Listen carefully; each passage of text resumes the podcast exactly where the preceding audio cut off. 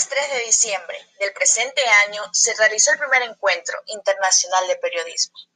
que abarcó varios temas, entre ellos los podcasts como formatos de narrativas digitales. Este tema estuvo a cargo del magíster Carlos Flores.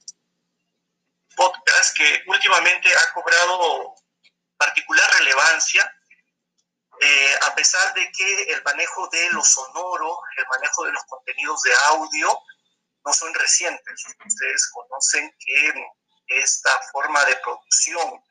en formato de audio tiene larga data, eh, no solamente en Ecuador, sino en América Latina y es un aspecto global.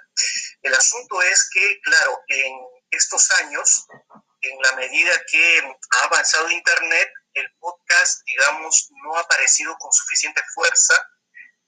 y no significa que no haya existido, al contrario, es un material que se ha estado realizando, que se ha estado produciendo y que ha presentado también sus desafíos para poder ser visible. Sin embargo, otras experiencias periodísticas y comunicacionales, estoy pensando en televisión, en, plataformas multimedia, en los impresos y otras formas que no sean lo sonoro, pues han tenido eh, mayores posibilidades de desarrollarse y de presentar cosas muy innovadoras, ¿no? Y en este sentido, lo sonoro, digamos, eh, eh, ha sufrido un retraso, si cabe llamarlo así, pero no porque no haya existido, como repito, sino porque no ha tenido la suficiente visibilidad.